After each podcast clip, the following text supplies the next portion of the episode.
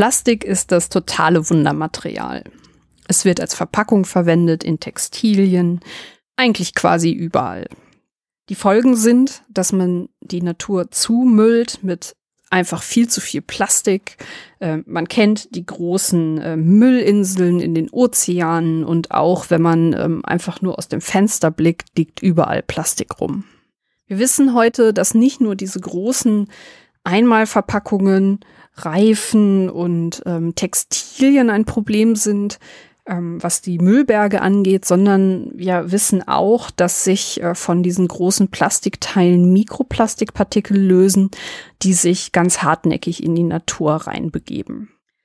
Überall findet man mittlerweile Mikroplastik und viele von euch haben sicherlich schon mal gehört, dass gerade in Fisch und in äh, Krebsen und anderen Meeresgetieren schon überall Mikroplastik nachgewiesen wurde. Was wir nicht so richtig wissen, ist, welche Folgen das hat und ähm, ja, wie, wie sich eben Mikroplastik und dieser ganze Plastikmüll auf Umwelt, Erdsystem und Natur auswirkt. Um da einmal tiefer einzusteigen und den aktuellen Stand der Forschung zu verstehen, habe ich mir die Biomedizinerin Ann-Kathrin Flatschiel eingeladen. Und ähm, mit ihr möchte ich die Folgen von zu viel Mikroplastik in Natur und Ökosystemen einmal anschauen. Ihr hört den Nachgefragt Podcast. Ich bin Michi und wünsche euch nun viel Freude mit der Folge.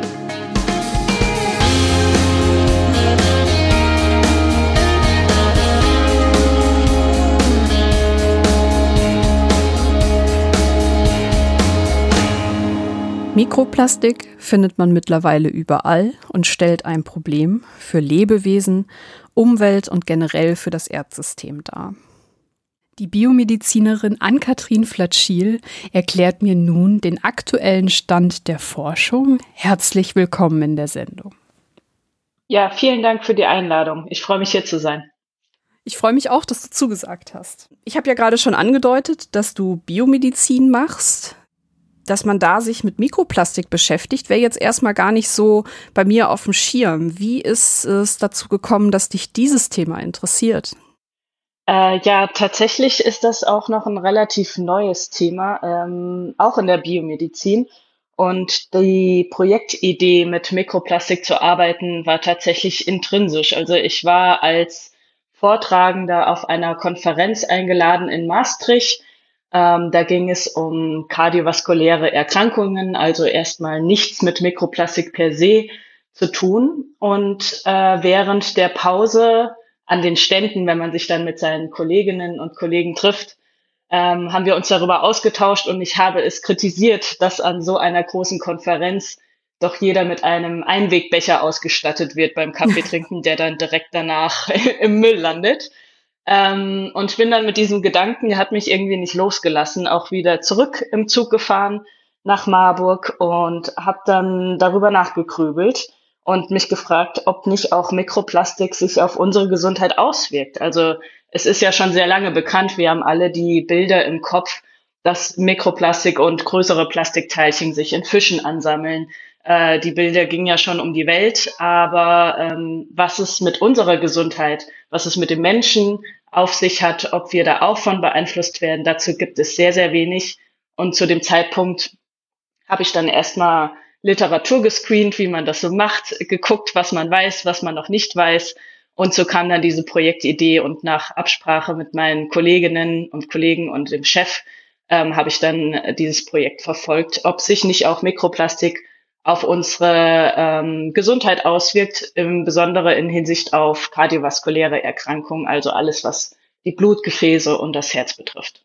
Würdest du sagen, dass ähm, zu dem Zeitpunkt das Problem noch total unterschätzt wurde oder ist das nur äh, so in Deutschland einfach noch nicht so angekommen? Ähm? Ich denke, dass es äh, global unterschätzt wurde oder vielleicht sogar noch unterschätzt wird und ähm, dass das nicht nur in Deutschland äh, der Fall ist. Also es ist seit den Ende 80ern, Anfang 90ern wird das vor allen Dingen von Meeresbiologen natürlich aufgedeckt und kontinuierlich dokumentiert, ähm, dass man Plastikrückstände in verschiedenen Meeresorganismen findet, natürlich auch an dem Strand abgelagert, aber dieser Schritt hin zu, das könnte sich auch auf die menschliche Gesundheit auswirken, natürlich, Ähm, der wurde sehr lange nicht gegangen oder eventuell auch ignoriert, dieser Gedanke.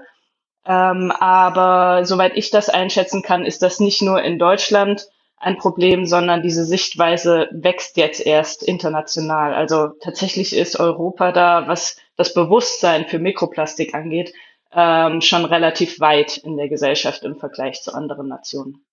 Du hattest da gar nicht jetzt so viele äh, Dämme, die du durchbrechen musstest, um da Geld dafür zu bekommen. Du konntest die Forschung also einigermaßen äh, stressfrei dann, also das Projekt auf Spur bringen. Ja, Dämme äh, durchbrechen im Hinsicht, in der Hinsicht, dass ich andere davon überzeugen musste, dass das ein wichtiges Thema ist. Das war nicht das Problem, aber ich denke, was politisch und gesellschaftlich noch zu tun ist, da gibt es noch einige Dämme, die gebrochen werden müssen, ja, um da auch wirklich ein, ein äh, nicht nur Umdenken, sondern auch ein Umhandeln ähm, zur Folge zu haben, ja.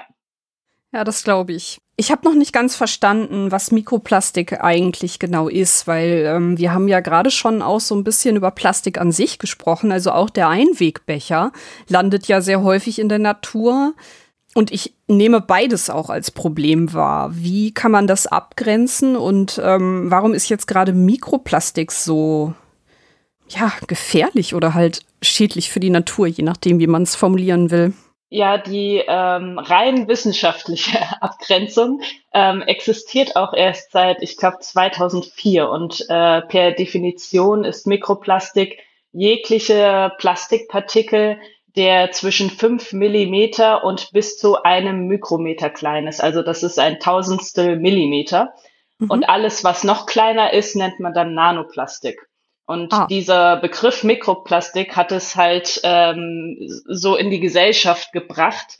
Ähm, Nanoplastik ist aus meiner Sicht äh, mindestens genauso schlimm, äh, wird nur nicht so häufig verwendet, diese, dieser Fachbegriff. Also deshalb äh, in der Gesellschaft oder in den Medien ist meist von Mikroplastik äh, die Rede, aber natürlich existieren auch kleinere Partikel und größere Partikel. Ähm, genau, und da unterscheidet man dann halt auch primär und sekundäres Mikroplastik, je nachdem, ähm, welche Quelle es hat und wie groß es auch ist. Und würdest du denn sagen, dass man ähm, die beiden Themen trennen muss? Großes Plastik und äh, Nanoplastik und Mikroplastik?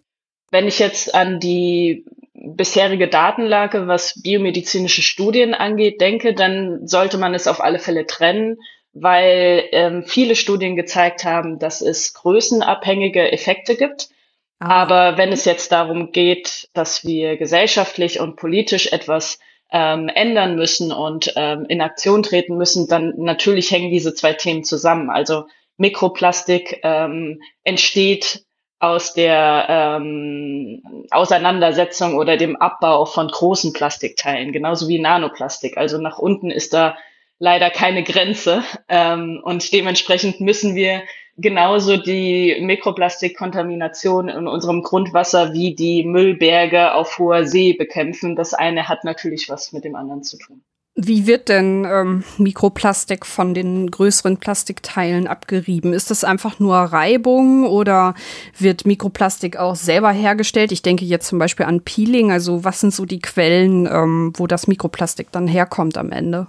Genau, also mm, wie gesagt, wir unterscheiden primäres und sekundäres Mikroplastik und das Primäre ist das, was gezielt hergestellt wird. Also das hat einen aus industrieller Sicht Nutzen.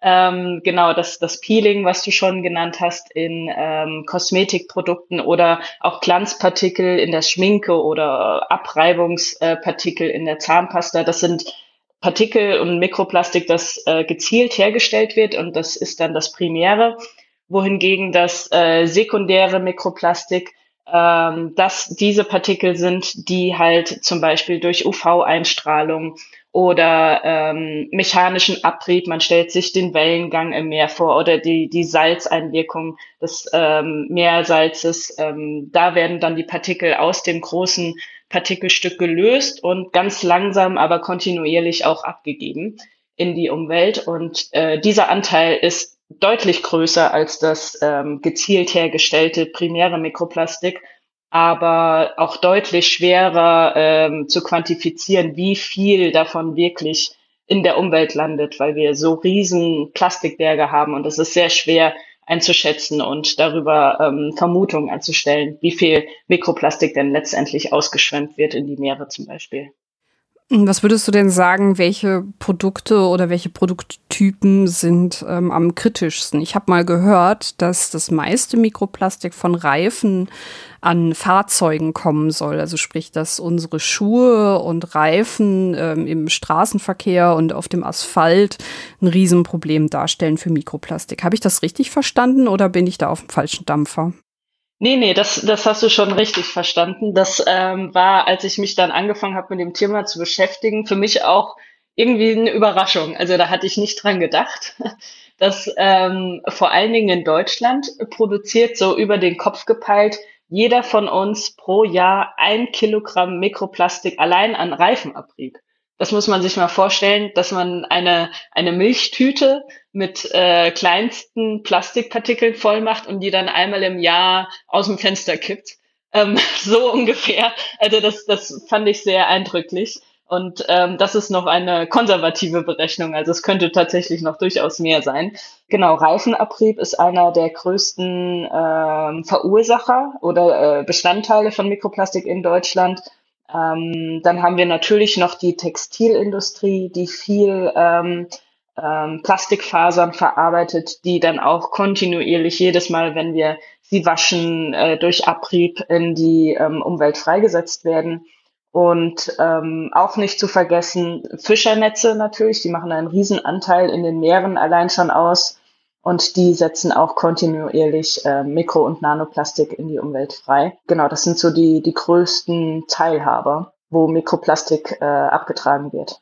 Und wie muss ich mir jetzt das äh, vorstellen, wenn äh, Mikroplastik ins Erdsystem kommt? Ähm, du hast gesagt, dass vor allem die Belastung der Meere immer zunimmt, aber wir, wenn wir jetzt unsere Milchtüte aus dem Fenster auskippen, ähm, landet es ja erstmal in Luft und auf dem Boden. Ähm, wie, wie, wie muss ich mir diesen Kreislauf vorstellen, von, von der Entstehung bis hin zur Belastung der einzelnen Natursystembereiche?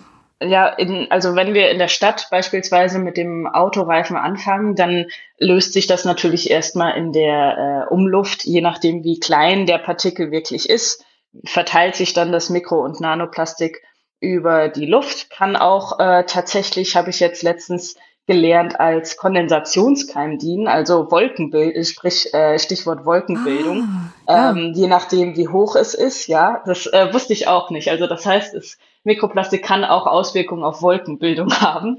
Und dann wird es natürlich äh, über den Regen in, in Bäche und Flüsse geschwemmt, äh, landet letztendlich im Meer, früher oder später, und über unser Abwasser natürlich auch im ähm, hiesigen Kanalnetz. Also die, ähm, die, die Wege von Straße zu Meer äh, gehen dann über Regen und Bäche und Flüsse. Ähm, findet sich dann eine Verbindung und letztendlich kann dann auch der Reifenabrieb im, im Meer landen, ja. Würdest du sagen, dass es erst ein Problem wird, wenn das Mikroplastik im Meer ankommt? Oder haben wir auch schon, du hast Stichwort Wolkenbildung oder halt eben, wenn es auf dem Boden noch ist oder halt eben in irgendeiner Form ja Erde und Grundwasser belastet? Also halt ab wo ähm, wird Mikroplastik problematisch? Also es ist nicht erst problematisch, wenn es im Meer landet, das steht fest, weil wir haben auch ähm, das Problem der Einatmung, je nachdem, wie groß die Partikel sind, äh, Feinstaubbelastung. Ähm, da kennt man ja vielleicht diese Belastungsgrenzen mit PM 2,5, PM 10. Das steht für Particulate Matter, also Feinstaub. Und die Zahl dahinter ähm, steht für die Größe des Partikels. Also 10 ah. in dem Fall sind 10 Mikrometer und 2,5 sind 2,5 Mikrometer. Ähm, kleiner ähm, kann es leider schwer detektiert werden und dementsprechend dann auch ähm, schwer nachverfolgt werden. Aber je kleiner, desto schwieriger eigentlich, weil ähm, kleinere Partikel leichter biologische Barrieren überschreiten. Also das Problem beginnt schon durchaus in der Stadt mit hoher Feinstaubbelastung. Wir atmen die Luft ein. Äh, darin sind Mikro- und Nanoplastikpartikel enthalten und je nach Größe können diese auch dann über die Lunge aufgenommen werden. Würdest du sagen, dass das Problem von Mikroplastik äh, eine Überraschung war? Also äh, man hat ja irgendwann angefangen, quasi überall Plastik zu verwenden. Ähm, obwohl man wusste, dass es schwer abbaubar ist, um, hat, man, hat man das einfach quasi für jede Verpackung benutzt. Jetzt so in den letzten 100 Jahren ist ja der, Ver also der, das Benutzen von Plastik Standard geworden und man hat das quasi überall gemacht. Hat man damit nicht gerechnet, dass es ähm, Abrieb geben könnte und das Mikroplastik irgendwie sich dann auch wieder in der Natur aus, äh, äh, ja, ausprägt oder wie mhm. war das naiv? Ich, ich habe noch gar keine Vorstellung davon, wie man überhaupt auf die Idee gekommen ist, äh, Lebensmittel mit Plastik einzupacken, wo dieses Plastik ewig braucht, bis es abgebaut wird. Das ähm, hast du ja. da eine Theorie? ja, das ist, das ist ein bisschen wie mit den Geistern, die ich rief. Also ich, aus meiner ganz persönlichen Sicht ist Plastik immer noch eine ähm, wirklich grandiose Erfindung, weil es viele Probleme gelöst hat. Also ähm, ich glaube, es wurde 1895 oder Anfang des 20. Jahrhunderts ähm, erfunden beziehungsweise erstmals auch genutzt. Dann kam es in die industrielle Produktion und es hat wirklich viele Probleme gelöst. Also es ist ja verformbar. Wir haben die Duroplaste, nennt man die Plastikteile, die äh, sehr solide und hart sind. Dann haben wir die Thermoplaste, die verformbar sind unter Hitzeeinwirkung und dann natürlich die Elastomere so, sowie Gummis, die kontinuierlich verformbar sind. Und die, ähm, die Erfindung von Plastik, die Verformbarkeit, die ähm, ähm, Benutzung, an wie vielen ähm, Möglichkeiten wir es einsetzen können, ist schier unendlich gefühlt. Also es ist eine wirklich äh, sehr wichtige industrielle Erfindung. Aber die Verbreitung hat dann aus meiner Sicht etwas Überhand genommen. Zumal es ist ja, es wird ja als nachhaltig angepriesen, weil es so lange Bestand hat natürlich ist es schön, wenn man etwas benutzen kann und man kann es über Jahre hinweg benutzen, aber leider ist es so standhaft, dass es halt auch nicht mehr abgebaut wird in der Natur. Und das ist, dann wird es zum Problem, zumal dieses Bewusstsein, dass Mikroplastik einfach in kleinere Partikel verf verfällt über die Jahrzehnte hinweg und dann trotzdem aber noch als kleinstes Partikel im Ozean, in der Erde, im Wasser äh, zu finden ist. Ich glaube, dieses Bewusstsein ist jetzt erst in den letzten 20 Jahren richtig gekommen in der Gesellschaft und in der Politik, dass das durchaus eine Problematik darstellt. Also es ist äh, Fluch und Segen zugleich, würde ich mal sagen. Man muss jetzt, ähm, wir müssen uns dessen bewusst werden und jetzt halt auch die Produktion äh, reduzieren. Wir müssen bessere Wege fürs Recycling finden ähm, und schon gar nicht Müllexport betreiben, wie das Deutschland leider sehr rigoros tut. Also da sind wir leider kein gutes Vorbild international gesehen. Wenn wir jetzt so eine Plastiktüte oder irgendeine Plastikverpackung eingraben würden, ähm, wie lange würde das denn dauern, bis da Mikroplastik entsteht? Also ist das ähm, quasi sofort oder ähm, ist die Plastiktüte so äh, stabil, ähm, dass wahrscheinlich die Plastiktüte erstmal ähm, selber Schaden anrichtet? Äh, ich denke zweiteres. Also sie ist sehr, ich, damit wird ja auch beworben, sie ist sehr stabil durchaus, aber ähm, nicht unkaputtbar. Also es würde dann äh, mehrere Jahre, wenn nicht sogar Jahrzehnte dauern, bis die ähm, Mikroplastik- und Nanoplastikteile rausgelöst werden. Aber die, die Tüte an sich im Boden wäre schon ein Problem für jegliche Organismen, äh, für das Pflanzenwachstum etc. Ähm, im Zweifelsfall, ich meine, wir haben die Bilder ähm, alle schon gesehen, dass Tiere Plastikteile verschlucken, daran zugrunde gehen. Also auch große Plastikteile in der Umwelt natürlich stellen ein Problem dar. Und dann das rausgelöste Mikro- und Nanoplastik über die Jahrzehnte hinweg in die, äh, in die Erde, die dann auch von anderen Organismen aufgenommen werden können. Also die verbleiben dann da nicht äh, still und passiv im Boden, und ähm, verbinden sich auch. Das ist auch was, äh, was ich sehr interessant finde, was viele nicht ähm, auf dem Schirm haben, dass Mikroplastik ähm, super viele Trittbrettfahrer bei sich haben. Das nennt man dann Eco-Corona. Also da hängen ganz viele andere Stoffe dran, die äh, sich natürlich auch negativ auf ähm, Umwelt, auf Organismen und auch auf uns Menschen, wie zum Beispiel die Weichmacher, kennt man ja, äh, auswirken können wenn dann äh, dieses Mikroplastik sich in der Natur befindet, Welchen Schaden kann das dann anrichten? Auf uns Menschen betrachtet äh, oder für uns Menschen ist es natürlich vor allen Dingen ähm, dann spannend beziehungsweise furchteinflößend, wenn es in die Nahrungskette für uns gelangt. Ähm, da weiß man mittlerweile schon, dass ähm, viele Produkte, die wir, die wir konsumieren, äh, mit Mikroplastik schon kontaminiert sind. Also wir sprechen jetzt vom Wasser, Honig, Manche wird es schockieren, auch im Bier wurde schon Mikroplastik gefunden. Ähm, ich befürchte, dass je, je mehr äh, Lebe Lebensmittel man untersucht, desto mehr wird man finden.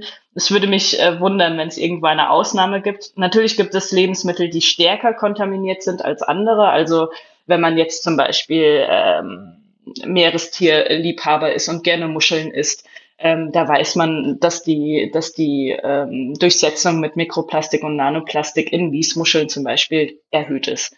Also da, da gibt es bereits Studien, da gibt es eine Datenlage zu. Aber äh, mich würde es sehr wundern, wenn es äh, strikte Ausnahmen gefunden werden würden, in denen kein Mikroplastik oder in denen ausgeschlossen werden kann, dass Mikroplastik ist. Das, das glaube ich nicht. Das heißt, ähm, es ist allgegenwärtig und wir Menschen nehmen äh, kontinuierlich äh, Mikroplastik auf. Genau, und das nicht nur über die Nahrung, sondern auch über die Luft. Und diese, dieser Weg über die Einatmung oder auch über die Haut, das sind die drei größten ähm, Routen, ähm, die Mikro- und Nanoplastik in unseren Körper nehmen kann. Haut, Lunge und Verdauung. Und ähm, gerade die, das Einatmen von Mikroplastik ähm, wird jetzt auch mehr und mehr wissenschaftlich untersucht, was das für Folgen haben kann, wie das überhaupt funktioniert, ähm, dass es über die Lunge aufgenommen werden kann. Ähm, und das sind die drei wichtigsten Routen, die wir uns mehr anschauen sollten, um zu verstehen, äh, welchen Einfluss Mikroplastik denn wirklich in unserem Körper haben kann. Lass uns das doch vielleicht dann auch einmal kurz angucken, was es da für Erkenntnisse gibt. Mit welcher der drei Routen wollen wir anfangen oder kann man das zusammenfassen? Hat vielleicht auch ähm, alle drei Routen was gemeinsam? Also wie, äh, wenn jetzt Mikroplastik bei uns im Körper ankommt, was passiert dann? Die, es gibt tatsächlich eine Gemeinsamkeit. Ähm, es kommt auf die Größe drauf an. Also die, je kleiner der Partikel, desto höher die Wahrscheinlichkeit, dass er die biologische Barriere überschreitet. Und das wurde sowohl für die Haut als auch für das Lungenepithel, äh, das unsere Lunge von innen auskleidet und das Darmepithel in unserer Verdauung gezeigt. Also die, die Größe hat durchaus einen Einfluss auf die Aufnahme. Ähm, größere Partikel werden auch äh, ganz friedlich wieder ausgeschleust. Also wenn wir jetzt größere Partikel einatmen, husten wir die auch wieder ab ähm, oder sie werden auch über die Verdauung wieder ausgeschleust ähm, und über die Haut auch nicht aufgenommen. Und die kleineren die können dann tatsächlich entweder zwischen Zellen durchrutschen, sozusagen, oder auch in der Lunge haben wir natürlich auch ähm, Abwehrzellen, die für ähm, Erreger zuständig sind, die wir eventuell einatmen, dass die erst gar nicht unsere Lunge, unsere Lungenbarriere überschreiten können, sondern direkt abgewehrt werden. Und diese Immunzellen ähm, können auch Mikroplastikpartikel aufnehmen. Und dann wird es interessant, weil die, was passiert mit diesen Partikeln in der Zelle? Wir wissen ja, sie können nicht abgebaut werden. Das heißt, äh, verbleiben sie dann in der Zelle, lösen sie Immunreaktionen aus, also zum Beispiel eine Entzündung. Da gibt es ähm, viele Studien schon zu, die auch gezeigt haben, dass Entzündungsreaktionen durchaus eine Folge sein können. Ähm, und wenn das der Fall ist, dann ist es natürlich auch spannend zu erfahren, ob Mikroplastik zum Beispiel chronische Erkrankungen fördern kann. Also wenn ich jetzt an jemanden denke, der Asthma hat oder eine chronisch obstruktive pulmonare Disease, heißt das COPD, ist relativ eine relativ bekannte Lungenerkrankung.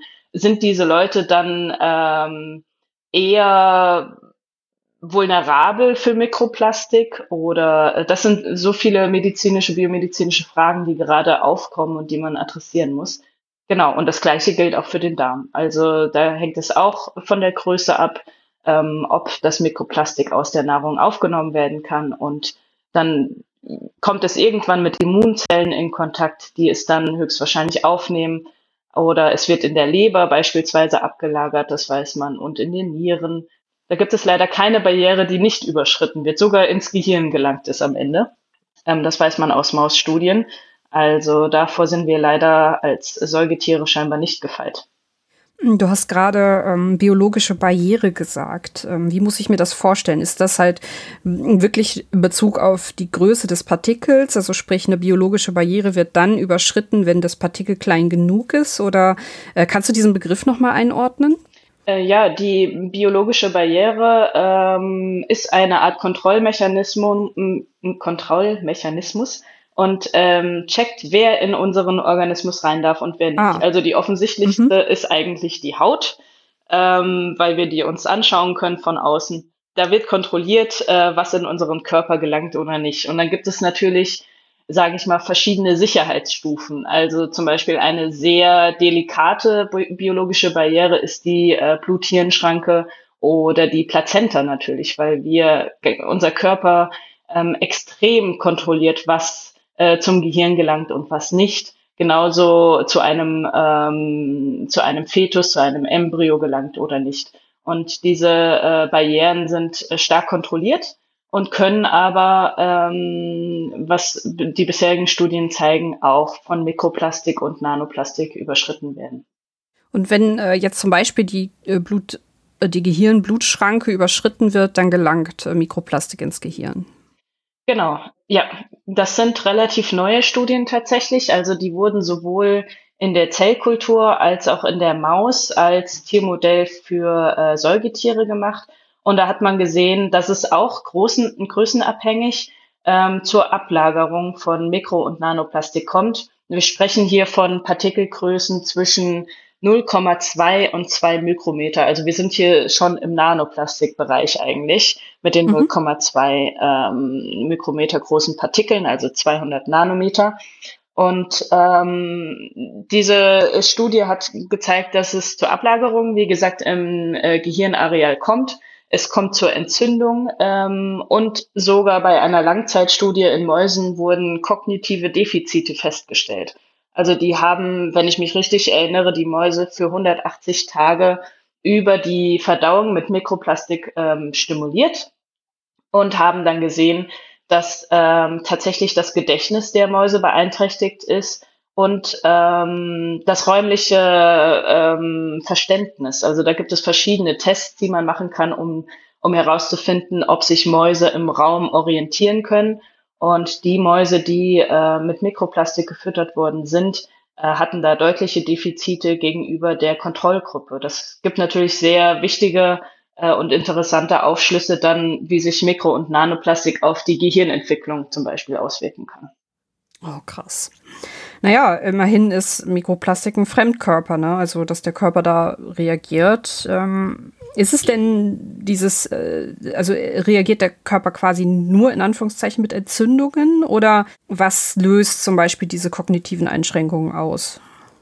Äh, ja, ich, ich finde es ähm, sehr gut, dass du nur Entzündungen sagst, weil ähm, bevor ich in der kardiovaskulären äh, Forschung promoviert habe, hatte ich auch Entzündungen so, okay, man schneidet sich in den Finger, es wird rot, Eiter bildet sich, ist ja alles nicht so wild.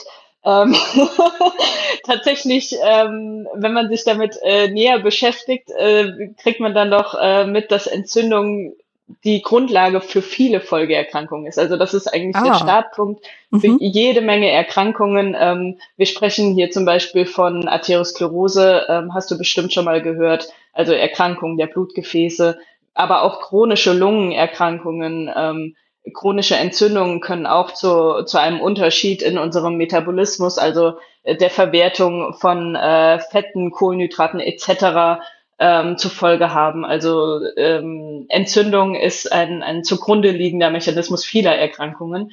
Das auch im, im äh, Gehirn der Mäuse war das der Fall, dass ähm, Entzündung beobachtet worden ist, ganz im speziellen oxidativer Stress. Also das bedeutet, ähm, dass die Zelle in einen äh, Stresszustand übergegangen ist und ähm, Signalmoleküle ausschüttet, um auch die äh, Nachbarnzellen sozusagen darüber in Kenntnis zu setzen und Immunzellen zu rekrutieren. Und ähm, das hatte dann äh, diese kognitiven Einschränkungen zur Folge. Aber zum Beispiel äh, Stichwort Leber ist ja eines unserer äh, Filtrierorgane, was ähm, dann detoxen, äh, detoxt und sich mit Schadstoffen ähm, auseinandersetzt und äh, diese auch wieder ausschleust. Und dementsprechend war es nicht äh, verwunderlich, dass sich auch in der Leber Mikroplastikpartikel finden, wenn man sie über die Nahrung aufnimmt. Und da war dann zum Beispiel die Verarbeitung von Fetten gestört. Also äh, es kam auch zur Entzündung und diese wiederum wurde dann in Verbindung gebracht mit äh, einem anderen Fettmetabolismus. Also da gibt es ganz unterschiedliche, unterschiedliche Folgen, die diese Entzündungsreaktionen ähm, auslösen. Ja, okay, dann nehme ich das nur zurück. Das klingt alles nicht äh, so schön. Jetzt hast du Langzeitstudien angesprochen. Ähm, wie gut ist denn die Vorstellung davon, wie stark der Mensch da schon betroffen ist? Und ähm, reden wir hier eher drüber, dass am Ende des Lebens sich das auswirkt, weil das einfach super viele Jahre sich anreichern muss? Was weiß man darüber? Ähm, wie, wie lange es äh, dauern kann, bis eben dieses Mikroplastik sich im menschlichen Körper auswirkt und gesundheitliche Schäden hervorruft da basiert jegliches Wissen oder die Vorstellung, was wir darüber haben, bisher ausschließlich auf äh, Tiermodellen und Zellkulturexperimenten. Wow. Mhm. Also das ist dann, äh, das muss man dann in ähm, ins Verhältnis setzen, dass wir mit Mausstudien hier natürlich arbeiten und die Mäuse ähm, natürlich eine deutlich geringere Lebensspanne haben ähm, aber auch mit deutlich höheren Konzentrationen meist ähm, von Mikroplastik ähm, stimuliert werden. Und ähm, deshalb sind diese Studien mit Vorsicht zu genießen, was die Langzeitfolgen angeht, vor allen Dingen was den Menschen angeht, ähm, ist die Studienlage, ich würde fast sagen, noch, nicht, noch nicht existent. Ähm, hängt natürlich auch damit zusammen, dass es sehr schwer ist, Mikroplastik im, im menschlichen Körper zu finden. Also wir WissenschaftlerInnen arbeiten natürlich gerne mit Mikroplastik, was fluoresziert. Wir können das bestellen. In der Industrie sagen wir, wir hätten gern Polystyrolpartikel in deren der Größe.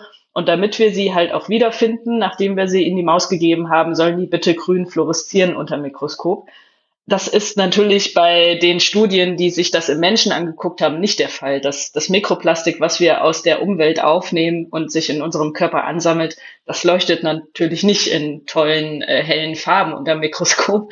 Deshalb ist diese, diese Analyse von Mikroplastik und die ähm, ähm, Detektierung von Mikroplastik so schwer. Und deshalb ist es auch so schwer, genaue Aussagen darüber zu treffen, wie viel Mikroplastik sich denn jetzt wirklich in meinem Körper befindet. Aber was, was auf alle Fälle bekannt ist, ähm, seit ähm, diesem Jahr, 2023 genau, dass ähm, es wurden Plazentas untersucht ähm, und in, äh, insgesamt wurden 17 Plazentas nach der Geburt untersucht und in allen 17 Plazentas wurde tatsächlich Mikroplastik detektiert.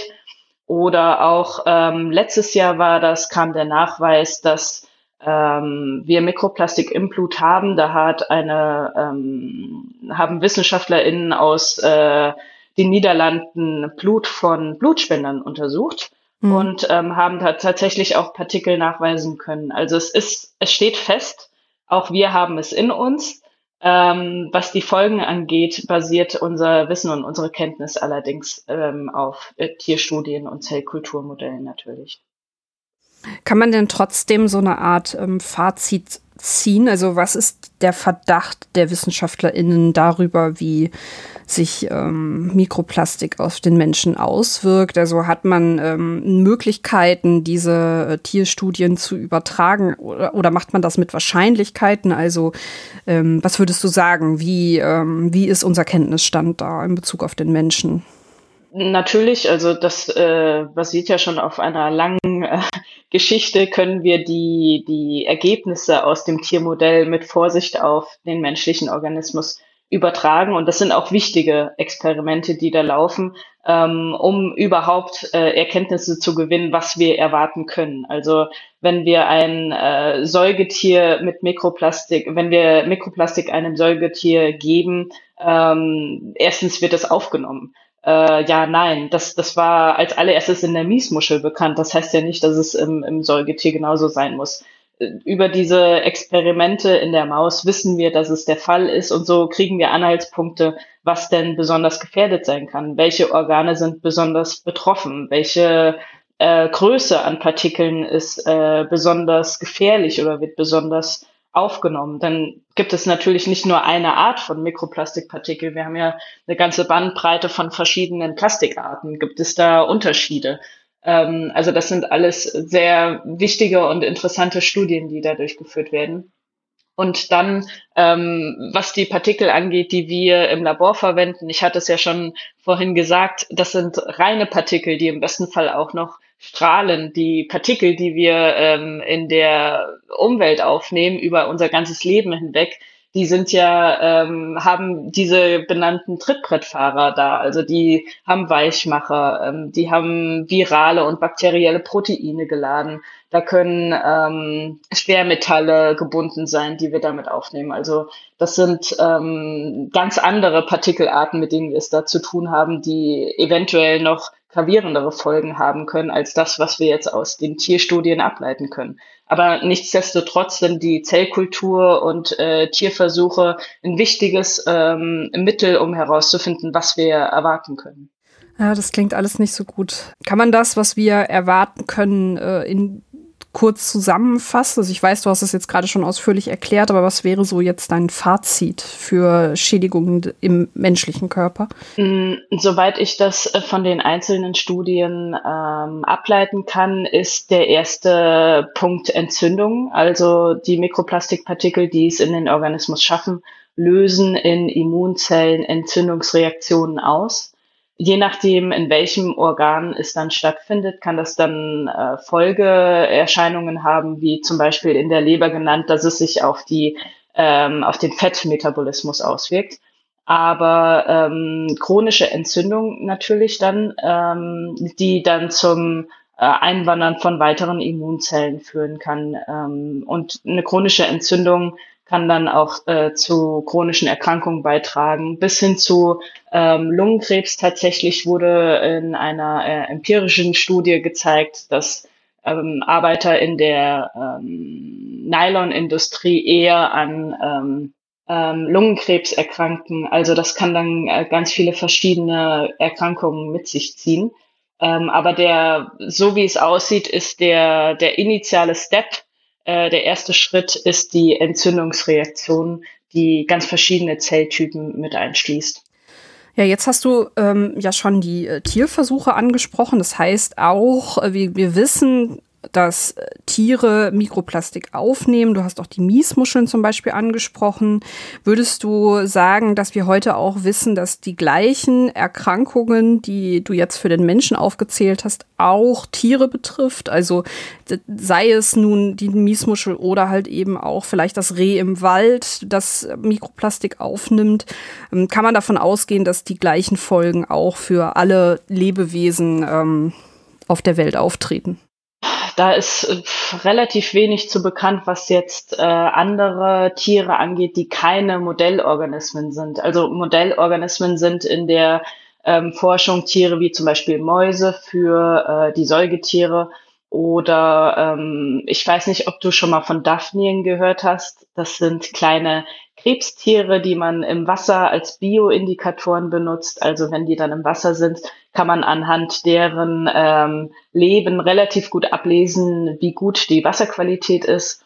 Und ähm, aber was jetzt äh, Studien in, in äh, Wildtieren angeht, ist mir da nichts, nichts bekannt. Letztendlich äh, werden auch diese Tiere natürlich, ähm, je nachdem wo und wie sie leben, auch mit Mikro- und Nanoplastik in Kontakt kommen. Aber ähm, was bei diesen Daphnien beispielsweise bekannt ist, was ich auch sehr interessant äh, finde, dass es sich auf den Nachwuchs auswirkt. Also eine Studie hat gezeigt, dass ähm, wenn du diese Daphnien, diese kleinen Krebstiere, in einem Aquarium hältst und ähm, das Wasser mit Mikroplastik versetzt, dann hat diese, diese Daphnien haben einen geringeren, ähm, geringere Nachkommenanzahl. Also die haben, oh. äh, sagen wir es mal platt, weniger Babys. Und ähm, das Gravierende dabei ist aber dann, wenn du diese Babys nimmst, diese Nachkommen und in einen Tank mit frischem Wasser ohne Mikroplastik setzt, dann haben selbst die weniger Nachkommen. Das heißt, es ist ein generationsübergreifender Effekt. Obwohl die, sprich Großeltern mit Mikroplastik in Kontakt kamen, gibt es dann immer noch in der Enkelgeneration weniger Nachkommen. Also das fand ich ähm, sehr ähm, ja, besorgniserregend und beeindruckend zugleich, ähm, dass sich das so über eine äh, Generation hinweg auswirken kann. Das sind Dinge, die wir wissen, ähm, aber was Wildtiere angeht beispielsweise, ist mir da nichts bekannt. Also es ist natürlich jetzt immer die Frage, wie man das übertragen kann, aber wenn ich jetzt ähm, deine Ausführungen zurückdenke, ähm, dass eben das Mikroplastik kaum abgebaut wird, wird das wahrscheinlich über die, ich weiß jetzt nicht, was das Äquivalent zur Plazenta bei Krebstieren ist, aber auch da wird es ja wahrscheinlich an die Kinder weitergegeben und dann entsprechend ähm, wahrscheinlich ähm, einfach vererbt dadurch. Das kann ich mir schon vorstellen, auch wenn das jetzt wahrscheinlich einfach sehr unwissenschaftlich und etwas ähm, laienhaft klang. Aber ähm, äh, es ist auf jeden Fall nicht unlogisch. nee, nee, ich, ich, weiß, was du meinst, ja. Ja, genau. Das hat sich dann einfach auf die Fruchtbarkeit auch ähm, ausgewirkt und äh, wurde dann über verschiedenste Botenstoffe, so stelle ich mir das zumindest vor, ähm, auch an die Folgegeneration weitergegeben. Ja. Ja, so stelle ich mir das jetzt auch erstmal vor. Jetzt wissen wir über Tiere nicht so viel, wahrscheinlich einfach auch, weil man natürlich äh, Gesundheitsschäden für den Menschen als erstes überprüft. Ähm, aber was weiß man denn über die ähm, Folgen für Umwelt und Natur? Also hat man da Untersuchungen gemacht? Ähm, jetzt so generell, wenn Mikroplastik ja. im Boden, Wasser und Co. Luft äh, vorkommt? Ja, ja, natürlich, da gibt es schon äh, einige Studien und auch viele Initiativen zu, wie sich Mikroplastik in der Erde oder ähm, auch im Meer natürlich aus, auswirkt. Und ähm, da gibt es auch einen sehr interessanten ähm, Befund, was die Algen beispielsweise im Meer angeht, ähm, die ja durchaus äh, über ihre Photosyntheseaktivität äh, Sauerstoff erzeugen und äh, auch wichtige Lebensräume für andere Organismen bieten und Futter für andere Organismen bieten, ähm, dass zum Beispiel verschiedene Algen eine geringere Photosyntheseaktivität zeigen, wenn sie denn Mikroplastik aufgenommen haben im Meer. Auf der anderen Seite gibt es ja, wir haben sie alle im Kopf, die schwimmenden äh, Plastikinseln im Meer. Oh ja. Äh, die finden manche Algen tatsächlich super weil sie sich da anheften können. Also durch diese Inseln wird dann auch das Wachstum von bestimmten Algen wiederum gefördert und andere gehen zugrunde, weil sie weniger Photosyntheseaktivität und dann auch weniger ähm, ähm, Überleben haben können als Alge. Also das ist ein sehr starkes Ungleichgewicht aus meiner Sicht, äh, was da jetzt eingreift in, ähm, in das Ökosystem mehr. Vor allen Dingen auf die Algen jetzt äh, betrachtet, genau. Und äh, so gibt es natürlich auch Studien äh, zum, zu der Bodenqualität, ähm, wie das dann auch ausgeschwemmt wird ins Grundwasser. Also da, da gibt es sehr, ist viel im Gange. Wir wissen aber auch noch viel nicht. Also ich bin froh, dass da viel im Gange ist.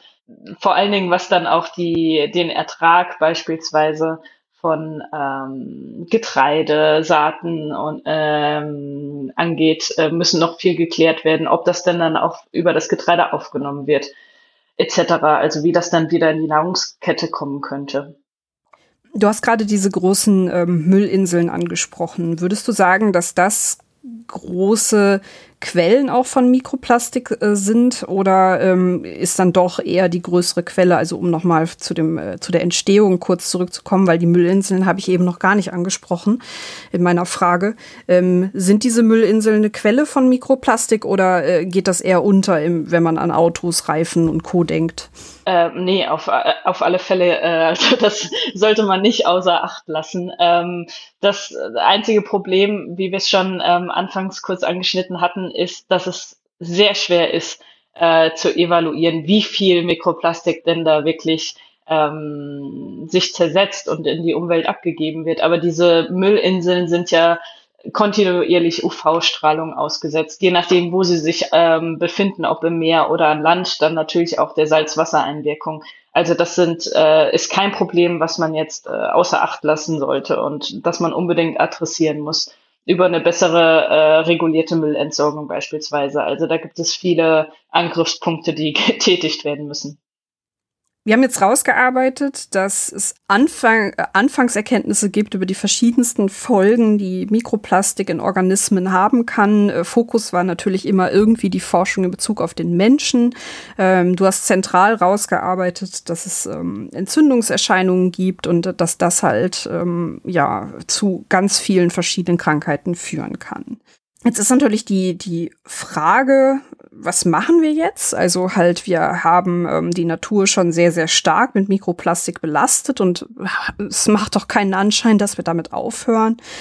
Ähm, wie würdest du sagen, sollten wir mit dem Problem umgehen? Ist jetzt zum Beispiel erstmal, brauchen wir erstmal noch neue Erkenntnisse, wie sich Mikroplastik auswirkt, oder haben wir schon Ideen, ähm, wie wir mit dem Mikroplastik, was jetzt schon eingebracht ist, umgehen? Also ähm, was ist, äh, was, was ist da so der Stand? Mhm. Also ich denke, dass das äh, durchaus parallel laufen muss. Also die, die bisherigen Erkenntnisse deuten größtenteils darauf hin, dass es nicht gut ist, Mikroplastik in der Umwelt, in den äh, Organismen um uns herum und auch in uns selbst zu haben. Deshalb ähm, sehe ich da ganz klaren Handlungsbedarf, sowohl von uns, jeder Einzelne, als auch äh, politisch muss ich da mehr tun.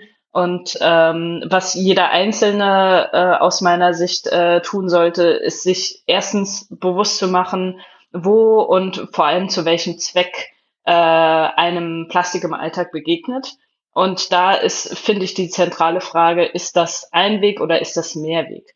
Weil wir werden Plastik nicht aus unserem Leben ähm, ersetzen können. Also es wird Bestandteil unseres Lebens sein, da bin ich fest von überzeugt, einfach weil es so viele wichtige Einsatz, äh, Einsätze findet. Ähm, aber wir müssen mit offenen Augen ähm, durch unseren Alltag gehen und uns fragen, ob das Plastik, was uns begegnet, was wir benutzen, einen äh, sinnvollen äh, Beitrag leistet, weil wir es mehrfach benutzen beispielsweise und dass man wirklich eine Zensur des eigenen Verbrauchs macht und dann natürlich auch mögliche Stellen für den Verzicht identifiziert. Also die in der Gesellschaft total verbreiteten Beispiele natürlich der Jutebeutel statt des äh, Plastik, statt der Plastiktüte, das ist äh, selbstredend. Aber ähm, allein unser Verpackungsmüll, was, was jegliche Lebensmittel angeht, ist, ist enorm. Dann geht es natürlich an die Textilien ähm, dass man da auf den Zettel guckt und sich fragt, aus was besteht das? Ähm, wie ist der Abrieb? Ähm, gibt es da Daten zu oder kann ich vielleicht auch äh, zu einem anderen Produkt greifen? Autofahren hatten wir schon angeschrieben. Also das sind viele kleine Baustellen, ähm, die aber eine große Wirkung meiner Meinung nach haben können, wenn wir da uns kritisch hinterfragen. Und dann muss natürlich auch ein gewisser Handlungsdruck aus meiner Sicht von der Politik ausgeübt werden und auch ähm, was internationale Richtlinien angeht, muss da was passieren. Was würdest du denn sagen? Ähm, also, weil jeder Einzelne okay, ne, aber man erwischt sich ja dann doch, dass man mal den Jutebeutel vergessen hat und so. Ähm, es gibt ja sicherlich ähm, ne Möglichkeiten der Politik, das besser zu regulieren. Was sind denn so deine ähm, Vorschläge, was da passieren müsste? Ja, Absolut. Es ist ja nicht so, als würde sich nichts tun. Also ich möchte jetzt hier nicht die ganze Zeit meckern. Ähm, das Bewusstsein ist äh, angekommen, beziehungsweise es wird darüber nachgedacht. Erste Schritte wurden unternommen. Ähm, es wurde ja beispielsweise Einweg-Plastikbesteck verbannt, was ja schon ein sehr großer Schritt ist. Aber das, das ist gut, es reicht aber nicht. Also ähm, ich sehe das extrem kritisch, was unsere Rolle international angeht, also die Rolle Deutschlands international. Ähm, wir sind äh, in der EU mitführender Plastikmüllexporteur. Das ist einem oder war mir vorher auch nicht so nicht so bewusst. Und das ähm, perfide ist, es heißt ja immer, dass äh, Deutschland führend im Recycling von äh, Plastik ist. Und das beruht unter anderem auch darauf, ähm, dass wir viel Plastikmüll exportieren ins Ausland und dann an angeblich zertifizierte Recyclingunternehmen. Ähm, das muss natürlich auch kontrolliert werden, ob das denn da wirklich ähm, zertifiziert recycelt wird. Und wir haben 2022 in Deutschland wurden 730.000 Tonnen Pi mal Daumen exportiert pro, also pro Jahr 730 Tonnen Plastikmüll. Ähm, da ist auch jetzt schon, äh, Gott sei Dank, das Bewusstsein da politisch und es gibt auch ähm, seit äh, 2021 EU-weit eine neue ähm, Abfallverbringungsverordnung, heißt das, die besagt, dass wir jetzt Plastikmüll nicht mehr in Nicht-OECD-Länder exportieren dürfen. Das heißt, früher haben wir viel Plastikmüll in Malaysia und Indien beispielsweise exportiert. Das geht jetzt nicht mehr. Jetzt dürfen es nur noch OECD-Länder sein. Das heißt, wo landet der Müll? Jetzt landet er in der Türkei damit ist aus meiner Sicht das Problem nicht gelöst. Also das ist ähm, deshalb, ich, ich bin froh, dass das Bewusstsein auch politisch da ist. Nur die bisher ergriffenen Maßnahmen sind aus meiner Sicht nicht ausreichend. Also ich äh, plädiere dafür ein generelles Exportverbot ähm, über die EU-Grenze hinweg, dass äh, wir einen, einen erhöhten Handlungsdruck haben ähm, dass wir lernen, Abfälle zu vermeiden und dass wir unsere eigenen äh, Sortier- und Recyclingstrukturen ausbauen. Also ähm, das hoffe ich, ähm, dass das politisch in Angriff genommen wird. Und ich denke, das würde durchaus auch das Bewusstsein in der Gesellschaft dafür schärfen, ähm, dass man seinen eigenen Konsum auch hinterfragt.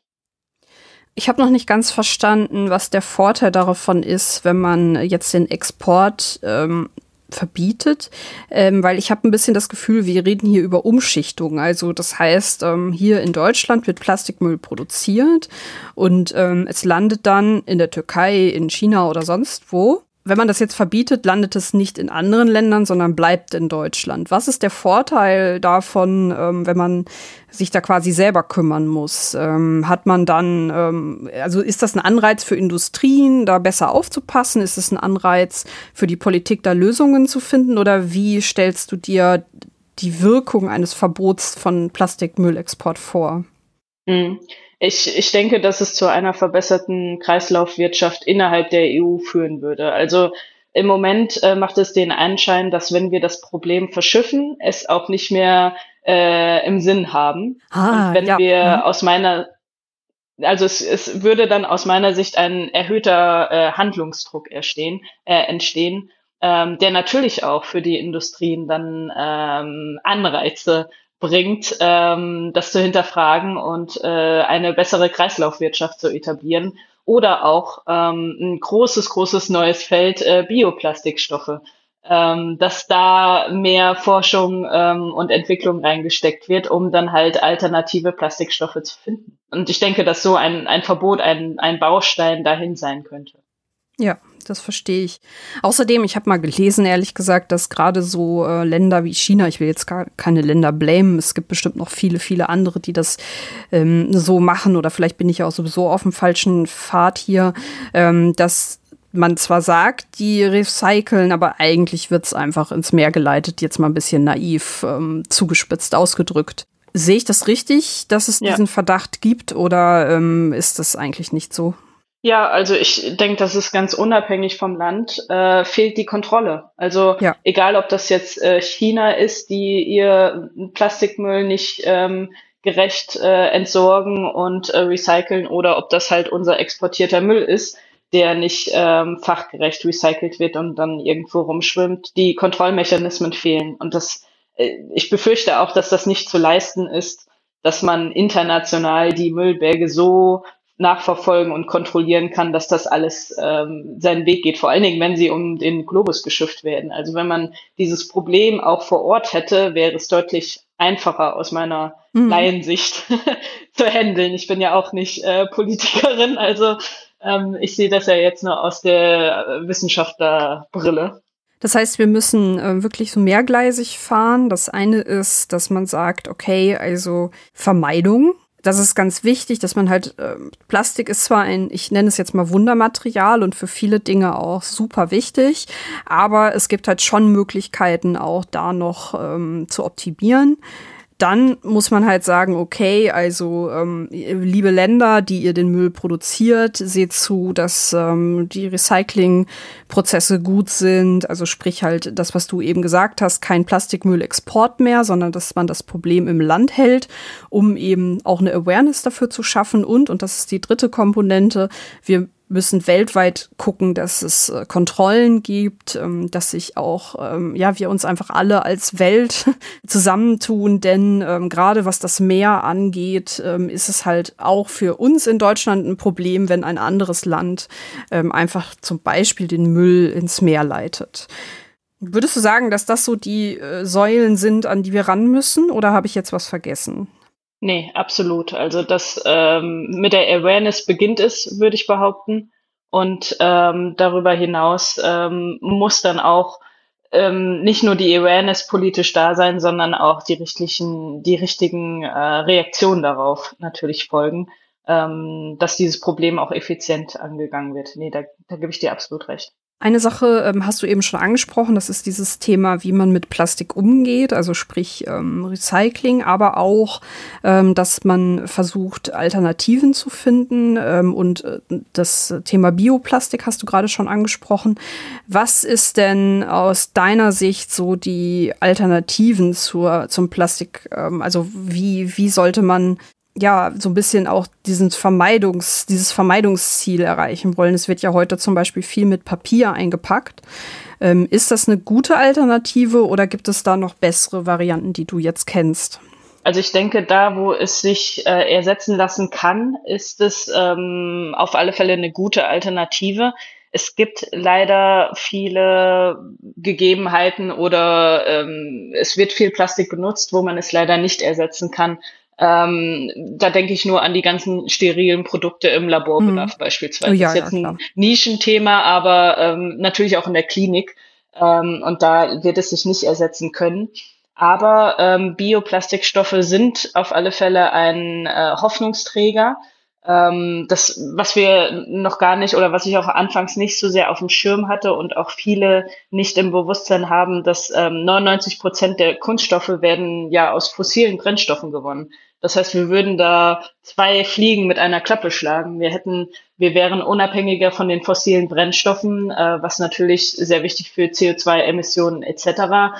Ähm, aus ökologischer Sicht ist, aber auch was die Abbauprodukte angeht, also Mikro- und Nanoplastik, wenn wir davon loskommen würden. Und da sind äh, Bioplastikstoffe auf alle Fälle ein Hoffnungsträger, wobei das ein ähm, aus meiner Sicht als Nicht-Materialwissenschaftlerin ein sehr komplexes Feld ist. Also Bioplastikstoff ist nicht gleich Bioplastikstoff. Es kommt darauf an, woraus er hergestellt ist. Beispielsweise gibt es Bioplastikstoffe, die auch aus Erdöl gewonnen werden, aber dann biologisch abbaubar sind.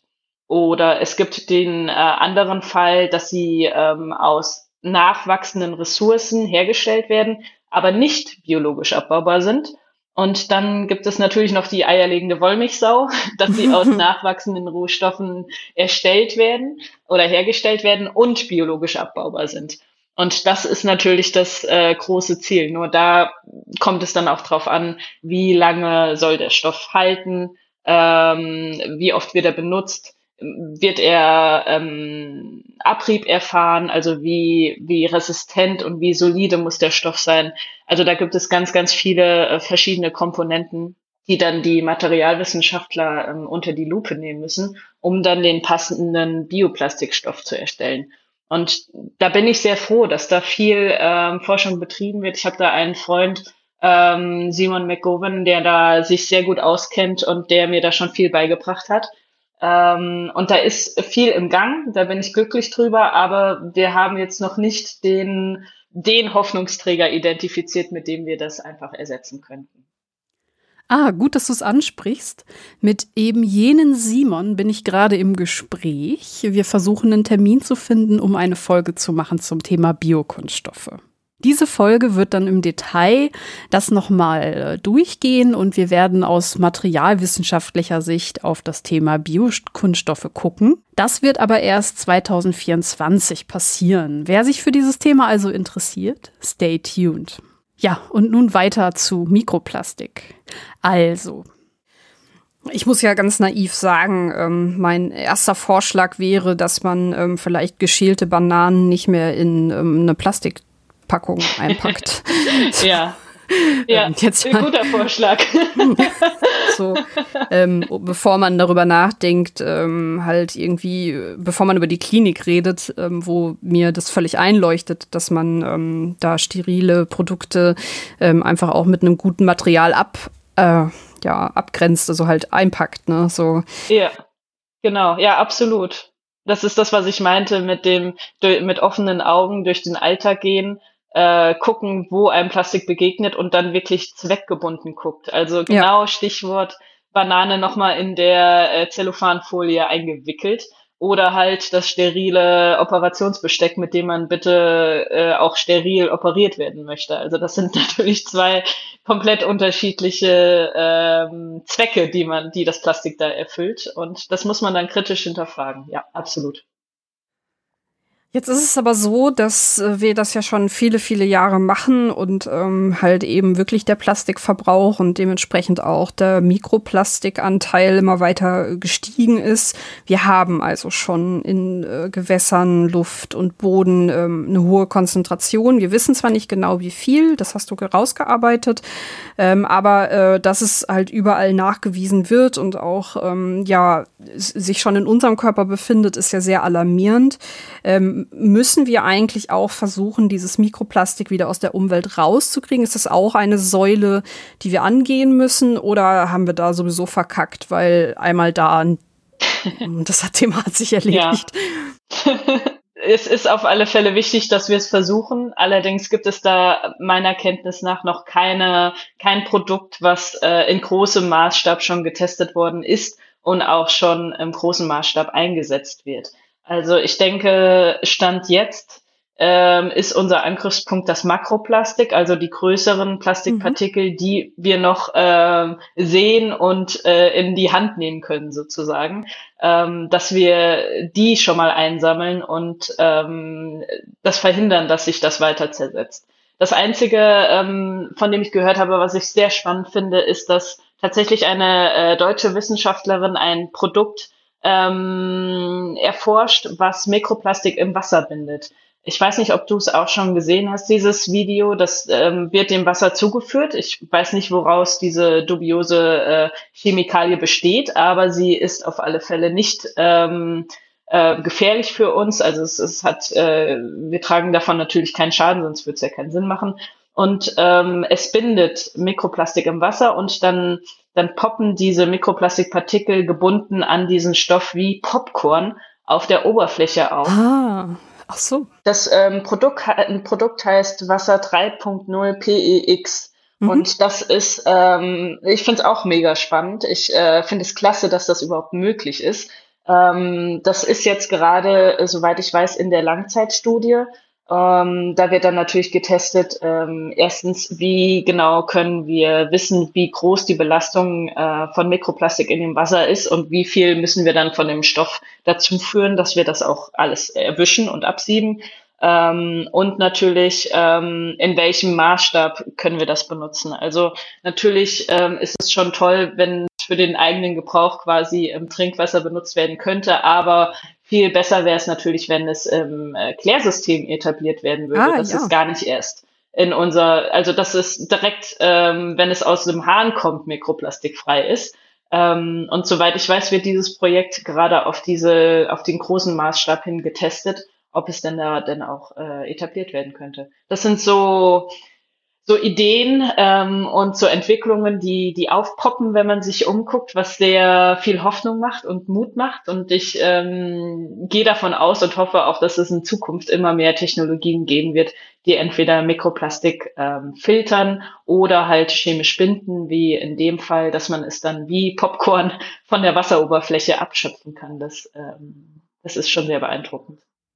Ja, dennoch müssen wir natürlich festhalten, dass ähm, sowas noch in ähm, Arbeit ist und dass da mehr Forschung ja, braucht ja, ja. mit mehr Entwicklung. Wir kommen also um ähm, die anderen ähm, Vermeidungsstrategien und ähm, Regularien einfach nicht drumrum. Und ähm, ja, auch wenn es jetzt negativ äh, klingt und ich äh, da jetzt ähm, vielleicht äh, dein, dein etwas positives Plädoyer jetzt äh, etwas kaputt machen muss, ähm, wir müssen unser Verhalten ändern. Das, glaube ich, können wir so festhalten, oder? Äh, das eine das eine schließt das andere nicht aus. Nein, auf gar keinen Fall. Also das ist die, die größte Baustelle, denke ich, dass wir, äh, ich, du und alle unser Verhalten äh, na, hinterfragen und ähm, anpassen und äh, adaptieren und ähm, dass aus der Industrie und aus der Politik wirklich Handlungsanweisungen kommen und Richtlinien festgelegt werden, ähm, äh, ohne dass wir das nicht gehen. Wir können uns nicht auf die vielleicht kommenden äh, neuen Erfindungen und Technologien verlassen. Das ist ausgeschlossen.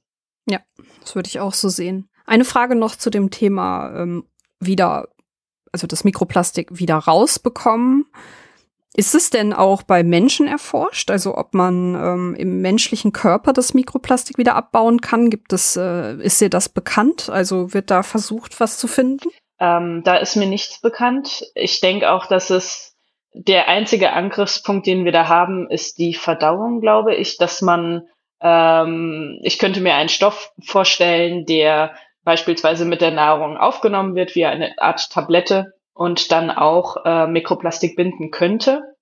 Das ist dann aber auch wieder nur Symptombekämpfung. Eigentlich wäre es ja viel wichtiger, dass unsere Nahrungsmittel nicht mit Mikroplastik kontaminiert sind, aber das wäre dann äh, ein eine Idee oder eine Vorstellung, die ich hätte, wie es funktionieren könnte, weil sobald das Mikroplastik und das Nanoplastik über diese biologischen Barrieren in unseren Körper gelangt sind, sehe ich keinen Weg, wie wir das wieder loswerden könnten. Außer es wird vom, vom Körper selbst äh, wieder ausgeschieden, aber ansonsten ähm, sehe ich da kein, keine Möglichkeit, wie man dem dann wieder beikommen könnte.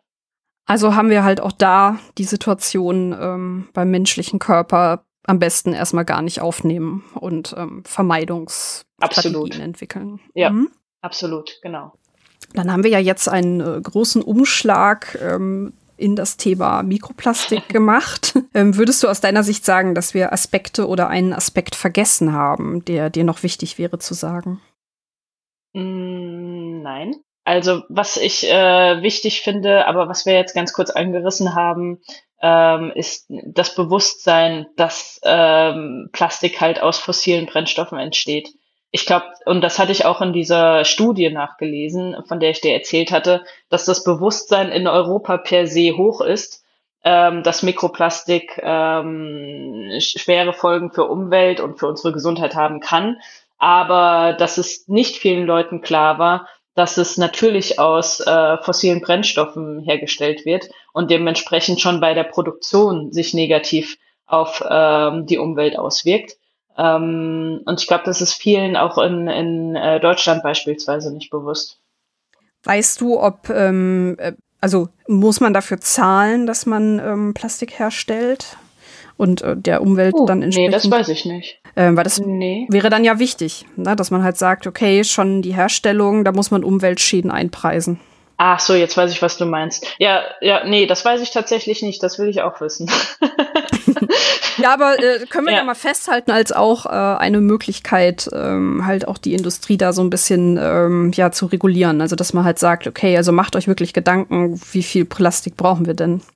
Ja, richtig und ähm, dass sie ähm, halt auch Richtlinien an die Bevölkerung weitergeben. Das war auch eine der ähm, der Aussagen dieser Studie, wo die, ich glaube, es wurden tausend Leute in der EU befragt zu dem Mikroplastikthema. Und das war auch das äh, Fazit, dass ja, das Bewusstsein existiert in Europa, aber ähm, ebenso auch die Bereitschaft, Maßnahmen zu ergreifen. Aber ähm, die Bürgerinnen und Bürger fühlen sich überfordert und äh, suchen mhm. eigentlich nach Unterstützung durch die Politik und durch das Marketing. Also da ist auch ein großer Handlungsbedarf und eine große Verantwortung gegenüber äh, der Bevölkerung, die die Politik und das Marketing da einnehmen muss.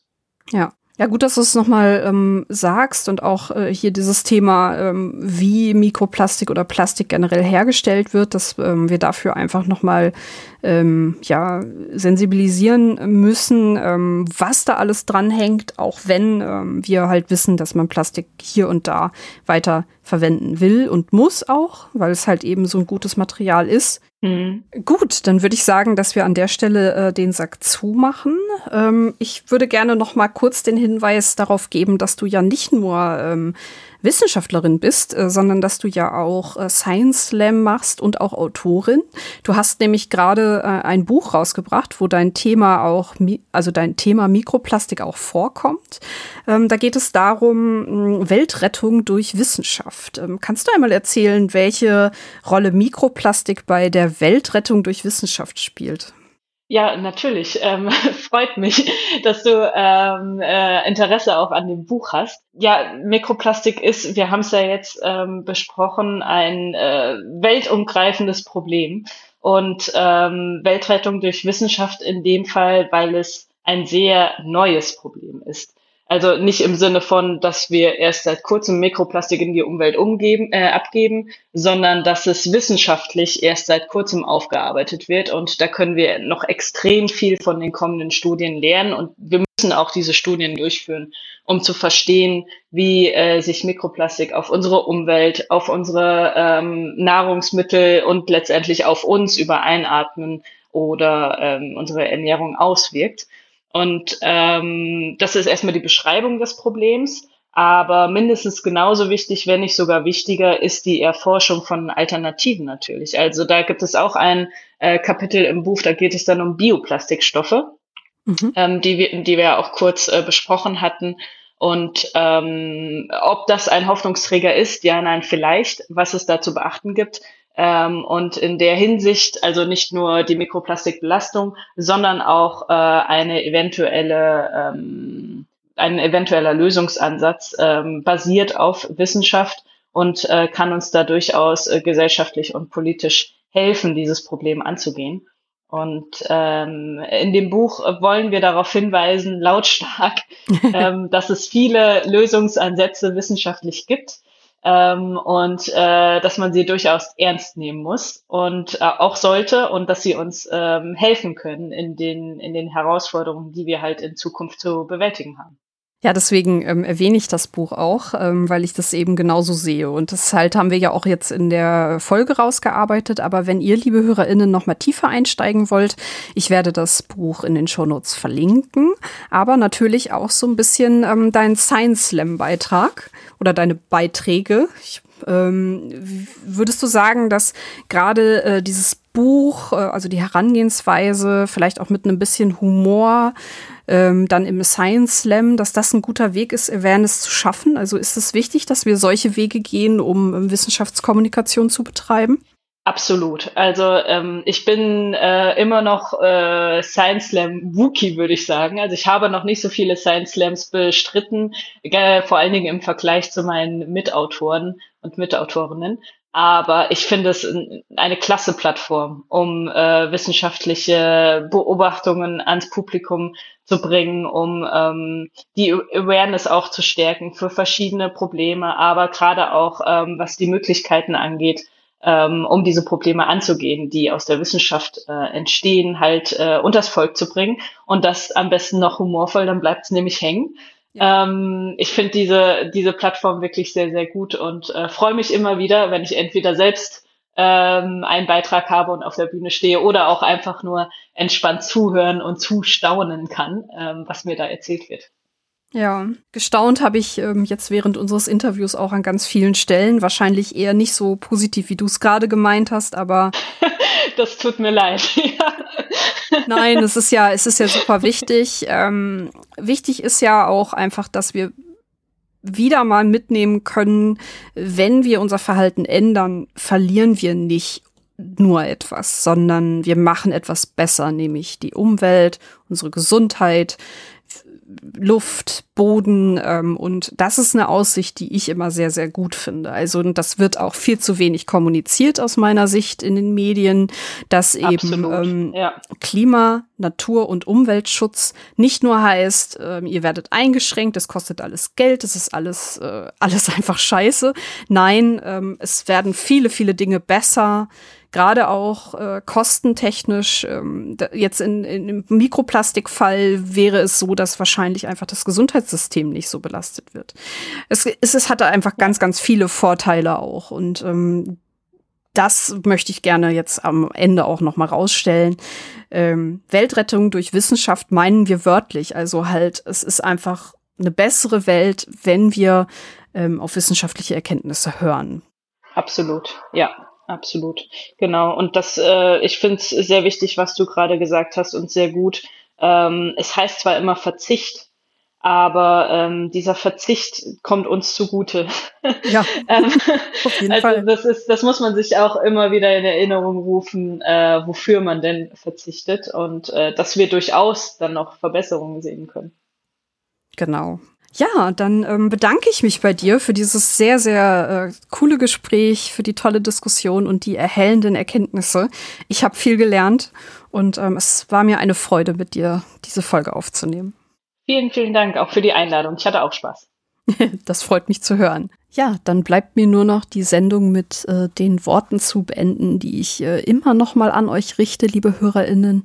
Solltet ihr noch Fragen haben, Meinungen, ähm, sollten uns Fehler unterlaufen sein oder äh, Aspekte ähm, ja zu kurz gekommen sein, dann freue ich mich wie immer über Kommentare. Das könnt ihr bei mir auf der Seite dalassen, nachgefragt nachgefragt-podcast.de.